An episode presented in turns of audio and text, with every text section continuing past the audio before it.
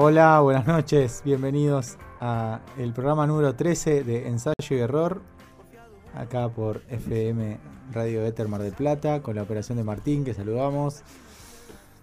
Mi nombre es Juan Manuel Méndez, estoy con mis amigos Rafael Briano y David Bresan. Eh, último programa del año, de un año que lo empezamos sin saber que íbamos a hacer este programa. Y bueno, al final del programa vamos a hacer un anuncio respecto del programa, así que quédense atentos. Hoy vamos a ensayar y equivocar. Eh, ojalá en partes iguales, pues siempre erramos más de lo que, que ensayamos. forzados ahí también. Eh, con un disparador que es Tradiciones, propuesto por un oyente, Eliana Ferrati, a la que le agradecemos la colaboración. Nos, este, nos propuso un desafío eh, sabemos que no vamos a estar a la altura, pero bueno, vamos a tratar de defraudarla lo menos posible. Eh, antes de, ir un poco de lleno al programa, vamos a, repasar las redes sociales. Nosotros nos encuentran como arroba ensayo MDP, tanto en Facebook como en Instagram. Si se quieren comunicar con la radio, tenemos el teléfono que es 476-0791 o el WhatsApp 223-6320-502. Si alguno eh, quiere proponer algún tema para programas futuros, es muy bienvenido. Ya tenemos para el programa que viene una propuesta de Eliseo, uno de nuestros oyentes más jóvenes. Y como vamos a hablar de tradiciones, le quiero comentar a, mis compañeros que me digan eh, qué tradiciones reniegan que no sean las que vamos a, a hablar en el ensayo propiamente dicho. No, yo no sé si reniego mucho de ciertas tradiciones. Eh, por ahí la fiesta, ya que estamos en las fiestas, es como siempre llegan estas esta fechas y uno dice, uy, de vuelta a la fiesta, hay que organizar, con quién la pasás, todo el, el croquis, el fixture de las compensaciones, de dónde estás y qué sé yo, y se pone todo en la balanza, más la logística que eso implica, y hay otras variables inmanejables como son este, la pandemia, etcétera, etcétera. Pero al mismo tiempo, cuando te juntás después, eh, está buena esa tradición. yo reniego, pero después digo, bueno, por lo menos una vez al año está bueno esto. Después a las tres horas te das cuenta por qué es una vez al año y no más seguido. Pero como de vez en cuando está bueno. Yo no sé si reniego de una tradición o, la miro desde afuera, ¿no? Con la ñata contra el vidrio, tipo la zorra y las uvas. Pero no, creo que sí, reniego de, los rituales de, de festejo cuando alguien se recibe. Eh, esto de que le, tiren huevazos y harina y no sé, eh, en otras carreras más ligadas a las defecaciones de animales como veterinaria tiran otras cosas. Me imagino que en ingeniería te tiran con una escuadra, pero no me gustan, nunca me gustaron. Yo reconozco, reconozco que me recibí en un momento muy poco propicio, pura, pleno estallamiento del 2001 el país incendiado, mi economía incendiada, yo llegué a recibirme un poco gracias a la caridad de la gente que me rodeaba. Eh, y rendí mi última materia y salí, no había nadie esperándome, bajé a la calle, me tomé el colectivo y me volví a mi casa. Pero me gusta más que el hecho de que me hubieran tirado huevos o harina y tampoco jamás se los tiré a nadie. Es una tradición que me parece espantosa. Ah, me sumo, me sumo. A mí me tiraron huevos y dos me los tiraron como de 5 metros y me los acertaron. No, sabes lo que dolió. Hubiera deseado por todo, por todo lo que tenía que tuvieran mala puntería, pero me los pegaron en la espalda, fue espantoso. Eh, conozco una historia de alguien que, el, día que se recibió eh, no le decía, un médico, no le había dicho nunca a la familia las materias reales que, que le faltaban y siempre decía que le faltaban tres, pero le faltaban dos, y le faltaban dos, pero le faltaba una. Y que su festejo fue esperar a que pasara, te estoy hablando de hace muchos años, un taxi Ford Farlane y poder subirse a un Ford Farlane y con ese taxi volver a la casa. Ese era su, su objetivo y se paró en la puerta de la Facultad de Medicina ya recibido y hasta que no pasó un taxi eh, Ford Farline no se subió. Decime que de esto hace más de 20 años, porque si no, todavía estoy esperando. Hace 40, 50. hace 40, 50. por lo menos. Ahora podría estar todo el día esperando que no nunca. Y bueno, y después yo tenía una o dos cosas que de, tradiciones. Y hay una tradición del argentino que me molesta y, y que nos encontramos muy a menudo, que es opinar contundentemente de cosas que ignora completamente. Eh, me pasó en un. Cuando nos, nos casamos con mi mujer, con Florencia, eh, nos fuimos a luna de miel y mm, fue en 2011, nos agarró ceniza. En el, eh, había ceniza y los vuelos no salían. Nosotros viajábamos por aerolíneas, entonces teníamos una ventaja. Los únicos aviones que estaban en, la, en Ezeiza eran los de aerolíneas. Entonces los vuelos de otras aerolíneas se iban cancelando. Y, y recuerdo un diálogo de dos que estaban al- delante mío, que es, no, no podemos salir porque la nube de cenizas está por Brasil. Nosotros íbamos a Barcelona. Y, y decir, pero ¿por qué? Si no hay que ir para allá. Doblás para acá, agarrás por acá, por, eh, va para allá. Eh, Quería cruzar todo el océano, ir a Ciudad del Cabo y de ahí subir. Eh, esquiva la ceniza, que va la ceniza. Bueno, esa, esa, esa parte de la argentinidad no, no me gusta mucho. Y si quieren, ya engancho con lo que yo pensaba decir. Dale, Este, espera un segundo. que es eh, una tradición no Este, ser nunca. que, que es algo que en realidad tengo ganas de decir y más que, más que ser una tradición. Es algo que tengo ganas de, de sacar afuera. Eh, yo, argentino. Si bien no está claro el origen de la frase y hay dos o tres teorías al respecto, esas dos palabras resumen una de las tradiciones más arraigadas de la argentinidad, y es la de hacerse el boludo. De chico, es como que la vida te va, te va enseñando que la mejor manera de, soportar vivir en Argentina es, eh, este país que es para mí hermoso, pero es injusto, es hacerse boludo la mayor cantidad de veces por día. Nos hacemos lo boludo cuando entramos en un negocio que tiene el, el aparatito para sacar el número, sacamos número y uno que ya estaba adentro se aviva que no sacó número. Entonces viene y saca. Y saca el número posterior al nuestro, pero estaba de antes. Y lo miramos por el hombro y, al cuando cantan nuestro 78, que es nuestro número, dejamos a este dejamos atrás a la persona que estaba esperando antes que nosotros y nos atienden y nos sentimos héroes por, por habernos ganado un lugar en una fila. Nos hacemos lo boludo cuando damos marcha atrás del auto estacionado, le rompemos la óptica al que está atrás y en vez de dejar un papelito con los datos para que vaya y reclamen el seguro, porque ni siquiera lo tenemos pagar nosotros, nos vamos a la mierda y le dejamos el quilombo. Nos hacemos el los boludos en el trabajo. Eh, eh, cuando nos hacemos los ocupados y, y no atendemos al que sigue, tratamos de que, se, que le quede al compañero. Pero bueno, no. Nos hacemos lo- los boludos con las pequeñas cosas, pero también con las grandes. La pobreza, con la marginalidad, con la exclusión, con el cuidado del medio ambiente, con un montón de cosas más. Si bien se destaca, y es verdad que nuestro pueblo tiene eh, un aspecto solidario, quiero hacer un punto, tal vez esté hablando más de los porteños y, del, y de lo que nosotros llamamos la, la Pampa Húmeda, enganchando con lo que dijo David en el programa anterior. De la centralidad de Buenos Aires. Por ahí estoy describiendo actitudes más urbanas que en realidad de- en el interior del país que suele ser diferente la, la relación y los vínculos entre la gente. Por eso eh, retomo, eh, si bien el aspecto solidario del, del pueblo argentino es, es mencionado y es destacado, no menos cierto es que necesitamos una tragedia, un hecho concreto, salir corriendo detrás de un problema. Por ahí no nos conmueven la- las pequeñas cosas del día a día. Y tampoco nos conmueve lo mismo, de- depende de quién sufre la tragedia. Una cosa son los periodistas asesinados de la revista Charlie Hebdo y nos ponemos todos la bandera de Francia, pero nunca nos ponemos ni la de Siria, ni la de Afganistán, ni la de Irak, ni las, ni las miles de tragedias de, de balseros africanos. Eso es como que no.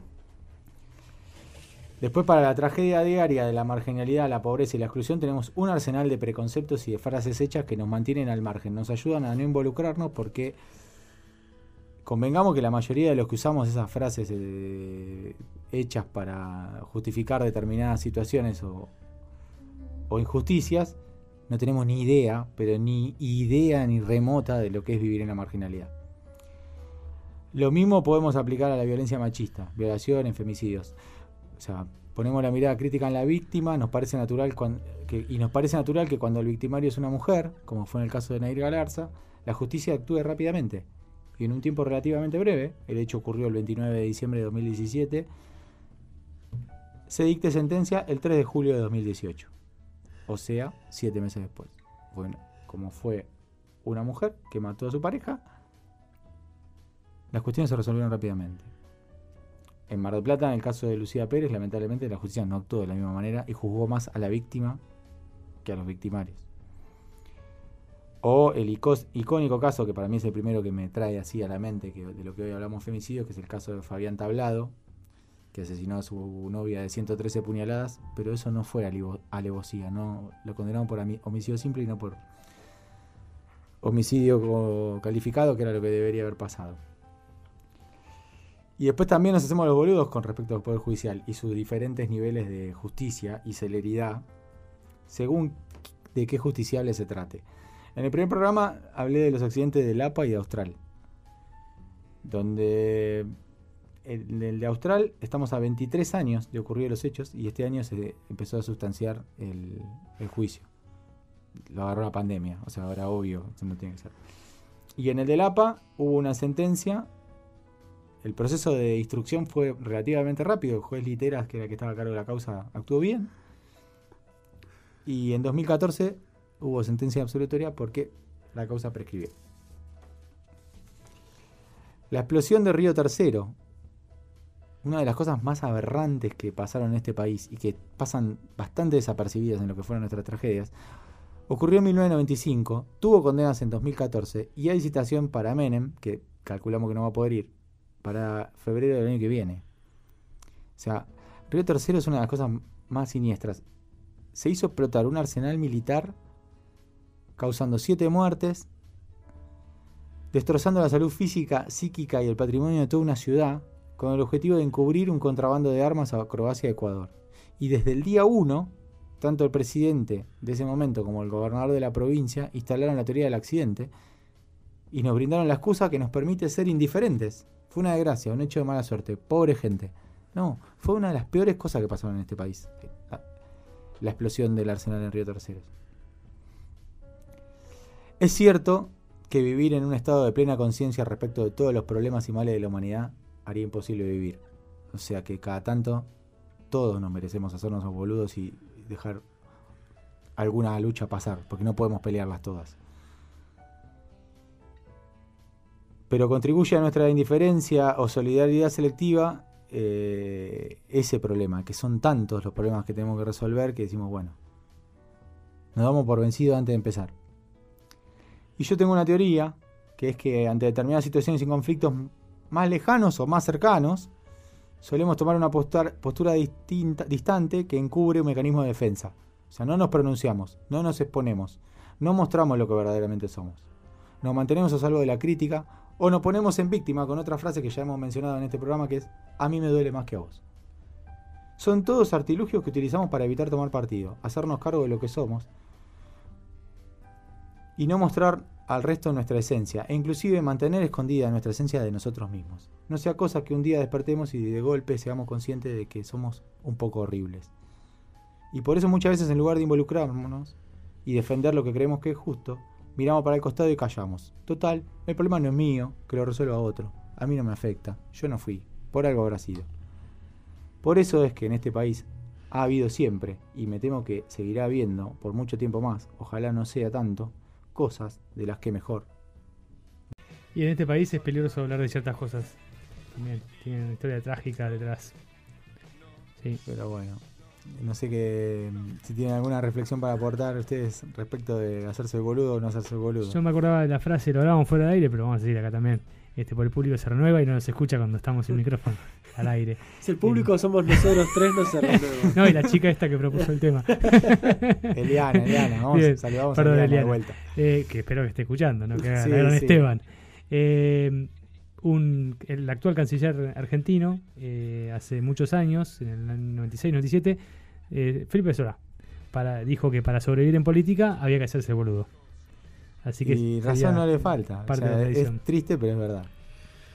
Es que fue también un mandato, ¿no? Cuando cuando justamente te dicen el silencio de salud o cuando la cultura del no te metas eh, es no tanto sugerida, sino un poco impuesta eh, y muchas veces aceptada con, Mm. como estrategia de supervivencia o como lo que fuera, eh, hace mella, ¿no? Y creo que esta igual es una época en la que oscilamos entre hacernos los boludos y, y opinar desaforadamente de cosas de las que no tenemos ni idea también, Sí. sin paradas intermedias. Este, y en ese sentido me parece que muchas veces, quizás por guardar cierta coherencia o, o para no pelearnos con todo el mundo, nos hacemos los boludos sobre cosas o sobre críticas que nosotros tenemos sobre los propios pensamientos que defendemos. ¿no? Entonces, Tal cual. estás hablando con un grupo que al igual que vos defiende la idea A y vos pensás igual A tiene tal y tal problema, pero no, no los vas a decir porque bueno, tenemos que construir desde acá y no le queremos hacer el juego a, a B, pero A tiene sus temitas y bueno, a veces tenemos que jugar a- al distraído, ¿no? Sí. Sí, este. El toca problema es cuando eso se transforma en algo totalmente diferente a lo que uno defiende. A mí hay, hay temas particularmente urticantes en política internacional que a mí eh, esta dialéctica de eh, si es este ¿cómo se llama? enemigo de mis enemigos es mi amigo, dicotómica, eh, entonces son buenísimos, es absurda y es insostenible. Cuando algunos países se terminan de transformar en algo que uno no desea, no, no, no, no, no caería en la dialéctica de defenderlo porque el que está enfrente es peor. Y muchas veces pasa eso. Uno se hace el boludo porque no puede criticar, porque en ciertos lugares no se pueden decir esas cosas, entonces termina siendo, no sé si cómplice la palabra, pero dejas pasar cosas que a otro no le dejaría pasar. Bueno, uno puede pensar, o por lo menos desde Mm. posiciones cercanas a las que yo defiendo, qué bueno que estén Rusia y China como contrapoder de Estados Unidos, pero hay un montón de cosas de Rusia y China que son oscurísimas y tremendas, ¿no? Y que decís, y si la manija la tuviera solo este monopólicamente, tampoco estaría en nada bueno. De última, la existencia de contrapoderes que se estén peleando entre ellos da como un balance, pero Sí, es lo único que se puede rescatar, pero eh, todo es oscuro. Todo es oscuro. Sí. Lo que pasa es que cuando no hay un contrapoder y no hay balance, es peor. es peor. Preguntarle a los polacos si no. No importaba si los rusos eran comunistas o zaristas, eran rusos. Era, que cambiaba el perro, pero digamos, el collar y no el perro. eran un problema. Entonces muchas veces, este, bueno, si intentaban hacer los boludos, los rusos igual los iban a matar, pero si no eran los alemanes, así que ten- tenían un problema serio los polacos. Bueno, y los que vamos a tener un problema serio somos nosotros si no mandamos la tanda. Este, Y de ahí no nos podemos hacer los boludos. No. Así que va la tanda.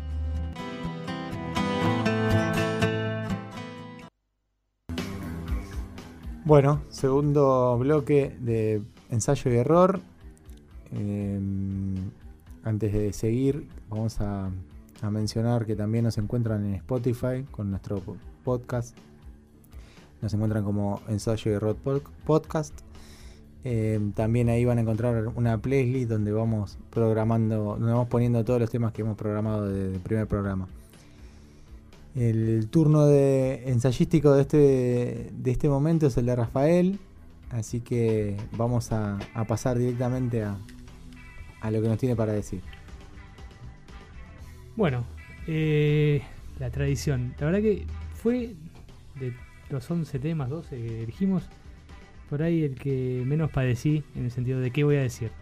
Eh, porque soy un tipo tradicionalista.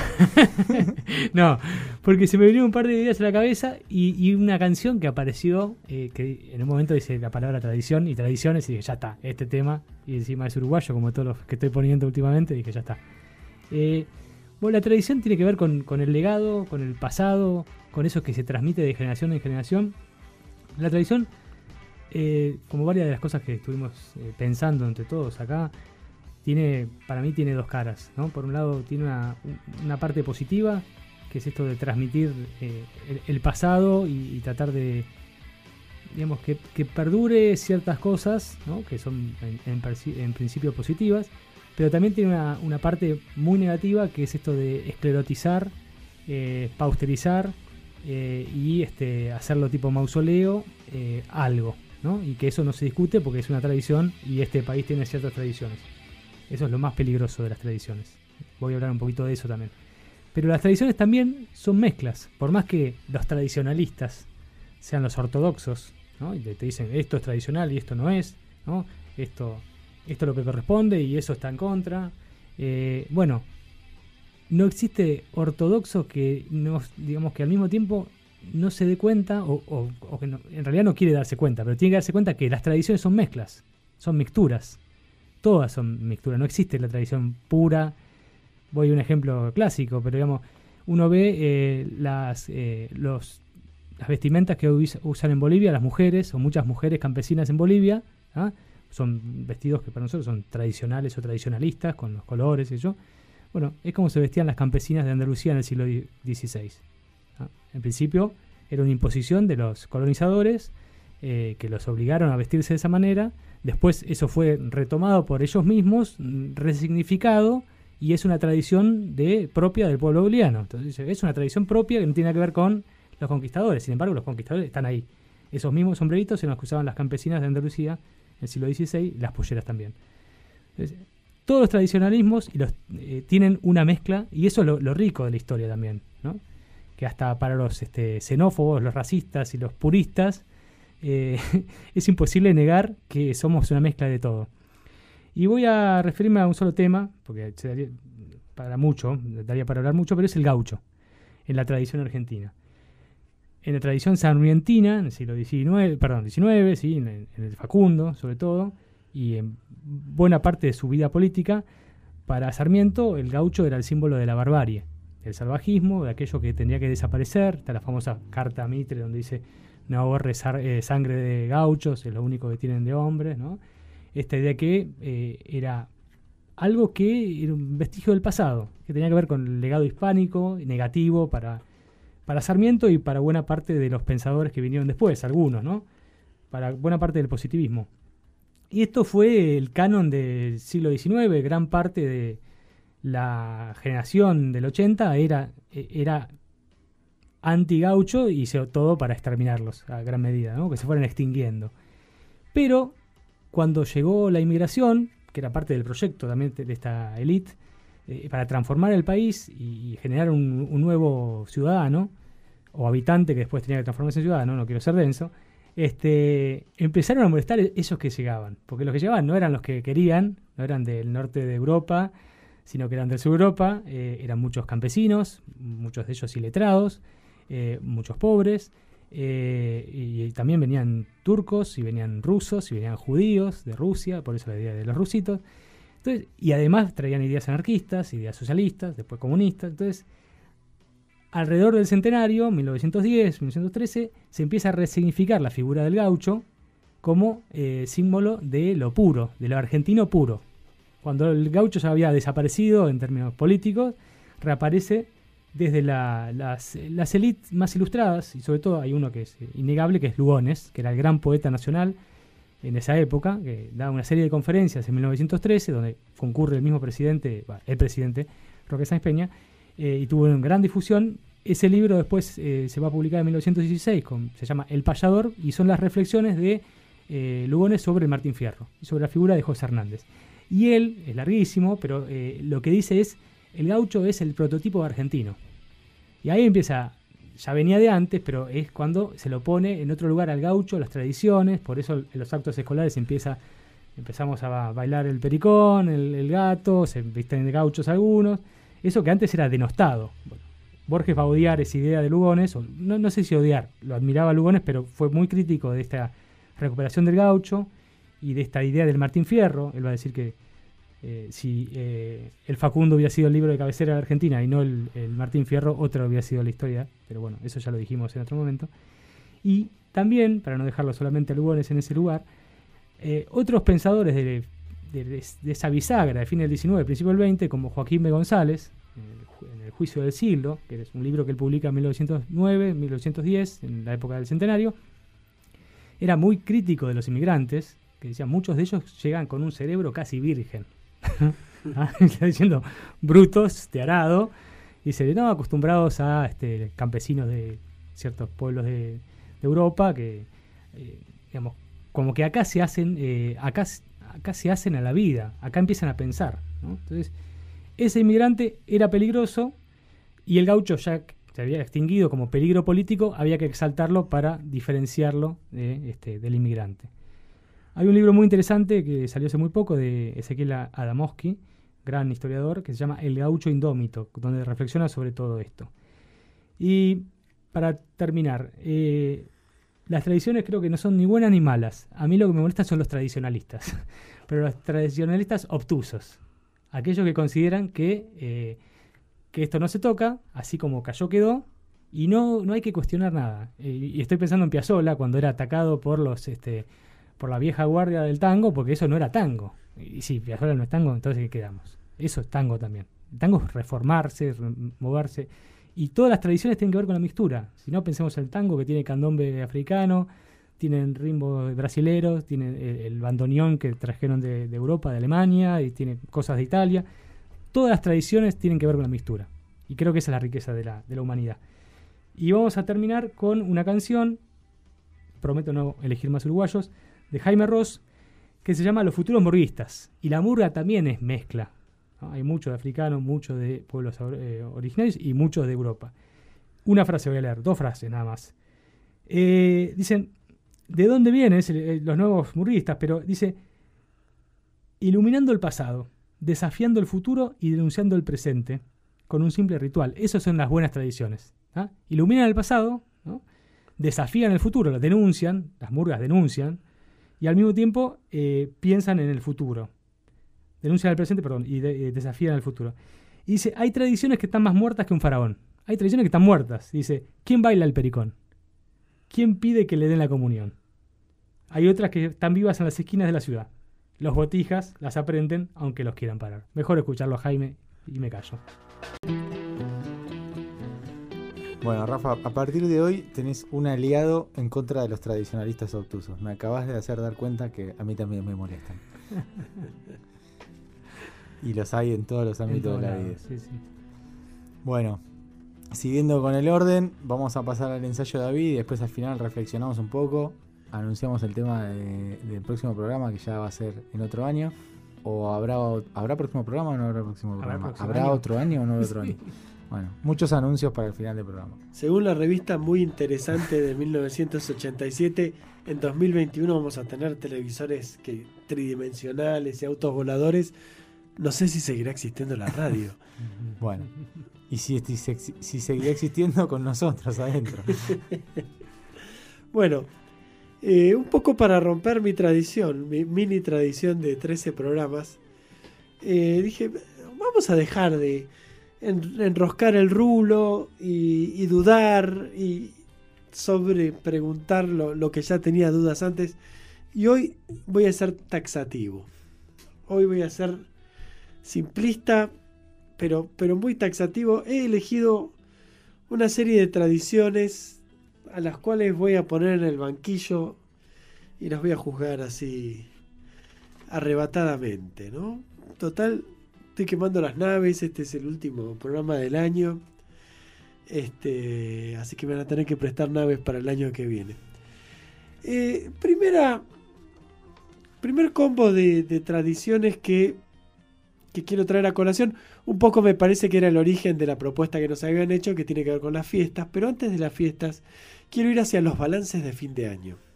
O peor, los propósitos para el año que viene. Detestables, mentirosos, cursis, ¿no? Eh, yo creo que un buen efecto secundario de la pandemia, o al menos de los meses de la pandemia de mayo para adelante, es el aniquilamiento de los restos de la mirada progresiva de la historia, ¿no? que habían quedado en pie, los pocos que habían quedado después de 2001. ¿no? Porque esto de hacer, bueno, ¿y qué quiero mejorar el año que viene? Porque siempre tenemos que estar mejor y tenemos que hacer algo un poco más y mejor. Bueno, después de la pandemia y después del 2001, ya creo que no nos tiene que quedar ni un poquito de esa mirada progresiva, ¿no? Sí, quizás el deseo de estar mejor, pero no como un puro efecto de la acumulación de años en todo caso. Y digo mayo de la pandemia porque en marzo-abril pensábamos que íbamos a salir de la pandemia mejores. ¿Sabes qué? No salimos y B, no somos mejores. Eh, digamos, una última idea sobre esto es la misma periodización en años, ¿no? Eh, a mí se me hace difícil. Yo si no tuviera un hijo, que más o menos, viste, van creciendo, se les cae un diente, dicen palabras, aprenden a putear, aprenden a mentirte, aprenden a hacerte reír, entonces eso va diciendo, va cambiando, ¿no? Sacando eso, para mí los últimos 10 años de mi vida fueron como un solo año larguísimo, ¿no? Como un periodo medio de continuo. Entonces, la división en años no, le estaría siendo muy representativa. Segunda tradición que también quiero atacar son las fiestas. Así como Rafa las defendió porque le gusta mucho eh, la, garrapiñada y, el turrón ese que se te clava en las, en, las muelas y no te lo sacás ni, ni con un martillo neumático. Eh, Navidad y Año Nuevo las detesto desde que tengo uso de razón es decir, desde el año pasado, más o menos. No, desde niño. Eh, nunca me ilusionaron, nunca me gustaron y, siempre pensé, ¿por qué tanto te desagradan, viste? Y me parece que lo que más me desagrada es la felicidad forzada. Esto de tenés que disfrutar, tenemos que estar contentos, tenemos que brindar. ¿Sabes qué? A mí no me gusta.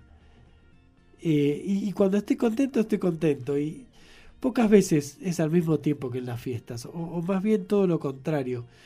Entonces, esa felicidad impuesta y forzada a, mí me pone más melancólico que, contento, la verdad. Eh, probablemente haya otras causas, eh, pero es sobre todo eso, ¿no? La, la idea de tenés que pasarlo bien. Y no sé, no sé. Hay otra fiesta que es nueva, no es una fiesta todavía, eh, que son todavía peores, claramente. Por ejemplo, Halloween. ¿Qué onda con Halloween? Eh, absolutamente desarraigada, llega como un puro efecto comercial, pero tiene un punto a favor y es una imaginería que es atractiva para los pibes. ¿no? Tenés fantasmita, brujito, carabacita, bla, bla, bla, bla.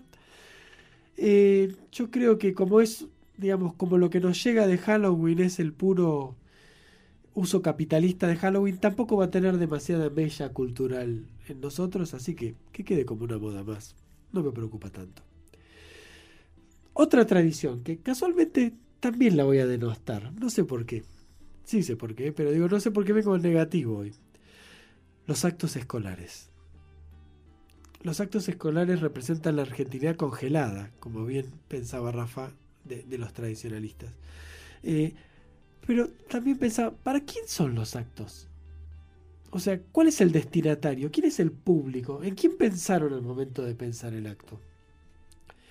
Las maestras hablan por micrófonos que no dejan de entender una mierda. Siempre son como de, baja calidad y es pero además en un lenguaje inentendible sobre cosas que a los pibes les chupan un huevo. Entonces, los chicos no son el destinatario. Los docentes tampoco, porque en realidad se recargan y, le ponen mucho esfuerzo. Digo, quiero rescatar esto, pero se recargan de tareas y de presión de que las cosas salgan bien. ¿Para quién? ¿Para los padres? Eh, los míos no iban a los actos. Yo creo que al final todos mis odios vienen de traumas de la infancia o algo así. Pero está bien, ¿para qué vas a ir? Eh, o sea, yo no creo que se aprenda demasiado. Eh, en los actos se ve la, patria, creo, como algo ajeno, como algo, y digo la patria, mirá si seré, o la nacionalidad, ¿no? Eh, pero como algo ajeno, como algo congelado, como algo que se te presenta y se te pone enfrente de la mesa y te dice, mira, vos no sos esto, mm. vos no sos esto. Fontana Rosa tiene un cuento excelente sobre esto y es Un Día de la Bandera. Recomiendo que lo lea. Eh, es muy divertido, por supuesto, ¿no? Eh, yo creo que si como contenido transmiten algo es un dispositivo generador de un poco de identidad nacional, pero sobre todo de perspectiva de clase, ¿no? La dama antigua, el caballero y después a los más más lumpen les daban, viste, la jabonera, el, vendedor de velas, el, no sé, reciclador de escarbadientes, no sé qué más había. Eh, yo hice de electrocarteniente de Belgrano en un acto, pero era un, papel y un acto de un contenido más que nada militarista. Y bueno, hacía dos años que había terminado la dictadura, o tres, No teníamos ni la menor idea de lo que pensaba Belgrano eh, y no la tuvimos durante mucho tiempo más. Voy a empezar a levantar un poco. Tradición cuarta o tercera, ya no sé, el mate. El mate, tres pulgares arriba con el mate. Y lo que más me gusta del mate es obviamente la idea de compartir. Y ese compartir que a veces implica la baba del vecino. Yo siempre cuento una historia en la que fui a la casa de un viejo muy maltrecho a hacer una entrevista para un documental y era una ronda de mate también. Y a mí me tocaba tomar después de él, que no tenía dientes, entonces se clavaba la bombilla entre las encías y cuando sacaba hacía las hilitos tipo el hombre araña pero de baba. Y después me tocaba a mí. Y yo agarraba y me lo tomaba ese mate, ¿entendés? Porque es, es parte del ritmo, te lo tenés que tomar. No, no lo limpies y no le esquives ese mate, por favor. ¿Podrá la pandemia cambiar ese hábito? Eh, ¿Es mate el mate individual? Digo, me parece que no es mate el mate individual en grupo. Cuando estás solo, el mate es un gran compañero. Yo siempre tengo un mate. Pero estar de a cinco y cada uno con su mate, no sé si eso es mate. Me voy a poner tradicionalista. Sin anular la posibilidad de compartir, creo que le saca un 80% al mate. Yo creo que de las infusiones es de las que más zafa de la parafernalia consumista, además, el mate. O quizás en un futuro tendremos un matuchino frappé en vaso largo en, alguna multinacional, pero no lo creo.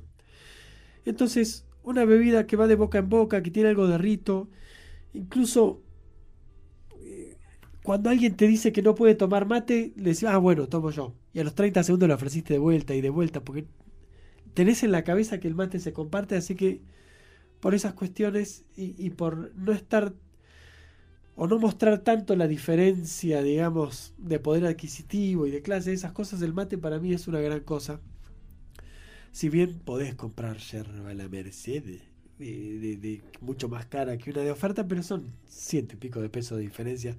No es diferencia, quizás el único objeto prestigiante que, incorporó es el termo Stanley, pero sacando eso, te puedes tomar perfectamente un mate en un vaso de plástico con una bombilla medio oxidada y es lo mismo, la experiencia del mate es la misma.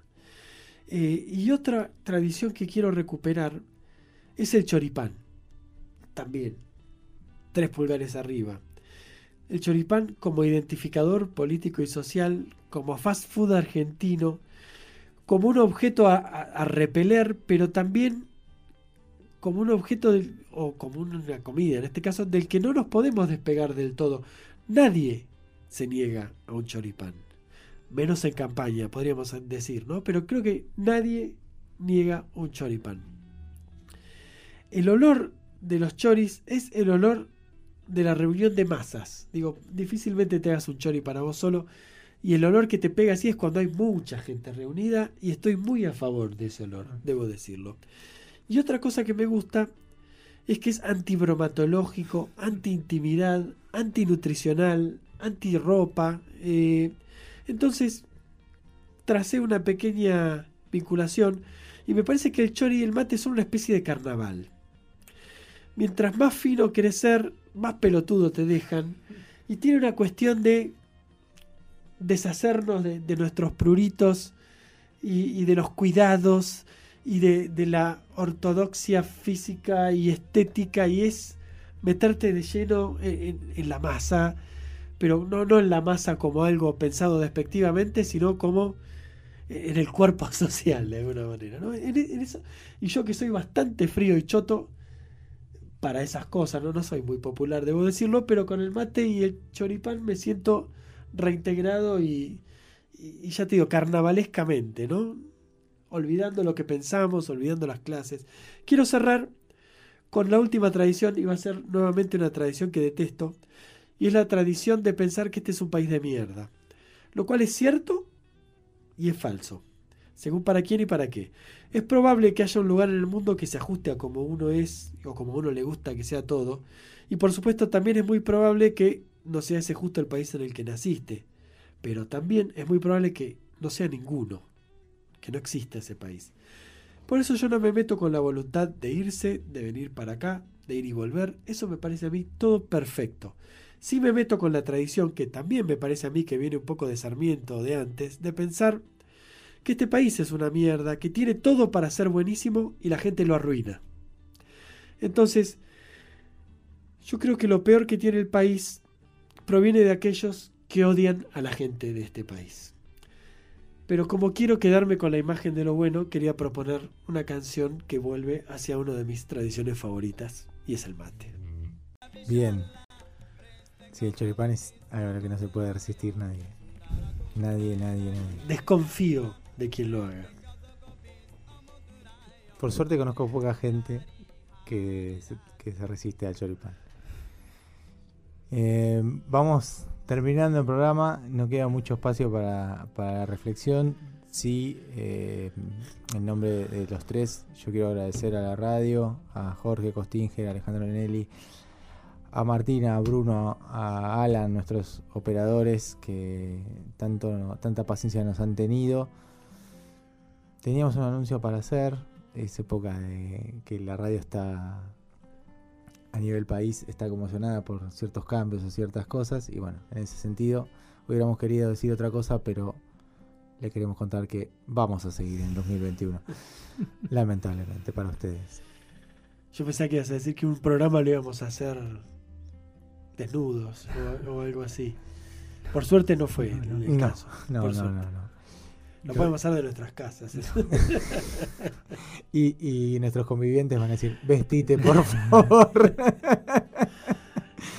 que no te ve nadie, pero se imagina. Eh, me interesó mucho lo, de- lo del resignificamiento del gaucho. Eh, tengo presente de la facultad las, las- la, la carta de, de Sarmiento a, a Mitre, que, eh, lo único, que, sirve- que la sangre de, de gaucho sirve para abonar la tierra. Exactamente, sí. sí. Este, pocas de las cosas que me quedaron de la facultad. Eso y de que si estabas en el centro estudiante aprobaba más fácil. Este, Esa era una tradición. eso sí es una tradición. Es una tradición. Y mm, respecto del programa que viene, nuestro oyente Eliseo nos dio una trilogía y vamos a decir cuál es el, la que, cuál es el disparador que vamos a usar y nos vamos a guardar los otros dos por si algún día andamos flojos de idea. Así que solo vamos a decir la que va, que es que vamos a estar hablando de vikingos. Así parece. Justo de los tres, el, el- más cerradito, pero vamos a ver cómo. Ojo, ojaldre, ojaldre que capaz que sorprendemos. Está bien, creo que Claro, es. sorprender, sí, seguro. Para mal, vamos a sorprender. Vamos a volver sí, entonces 2021 pateando la puerta y, Afortunadamente por la edad de la antorcha. Lástima, ya puse Immigrant Song hace tres programas. De los Eh, vikingos, sí, de, sí. de Zeppelin, pero bueno. Pero bueno, corremos con una ventaja que al ser este, Eliseo nuestro oyente de menos edad, eh, posiblemente esté dormido a la hora del programa y después le dirán los padres que salió buenísimo. Él le va a decir. sí, cuando vuelvas. Vas a tener la misión, David, de decirle, no sabes lo bueno que estuvo. Estaba pensando, pero se me, se me acaba de ocurrir, no lo estaba pensando. Eh, la, la figura de Patoruzú, leyeron Patoruzú, me Mm. imagino. También un poco reforzando, si bien Patoruzú es, no es gaucho, ¿no? Es, es indio, pero reforzando esa idea, ¿no? De nobleza, de generosidad, de fuerza, eh, de entereza, ¿no? Que, que es un poco la que se quiso imponer, ¿no? Y, de- de- y obviamente de fuer- fuerte tradición, Exacto. este, para combatir estas, esta diversidad, ¿no? Que llegaba. Sí, es interesante porque eh, Patrusú es un indio tehuelche, pero multimillonario.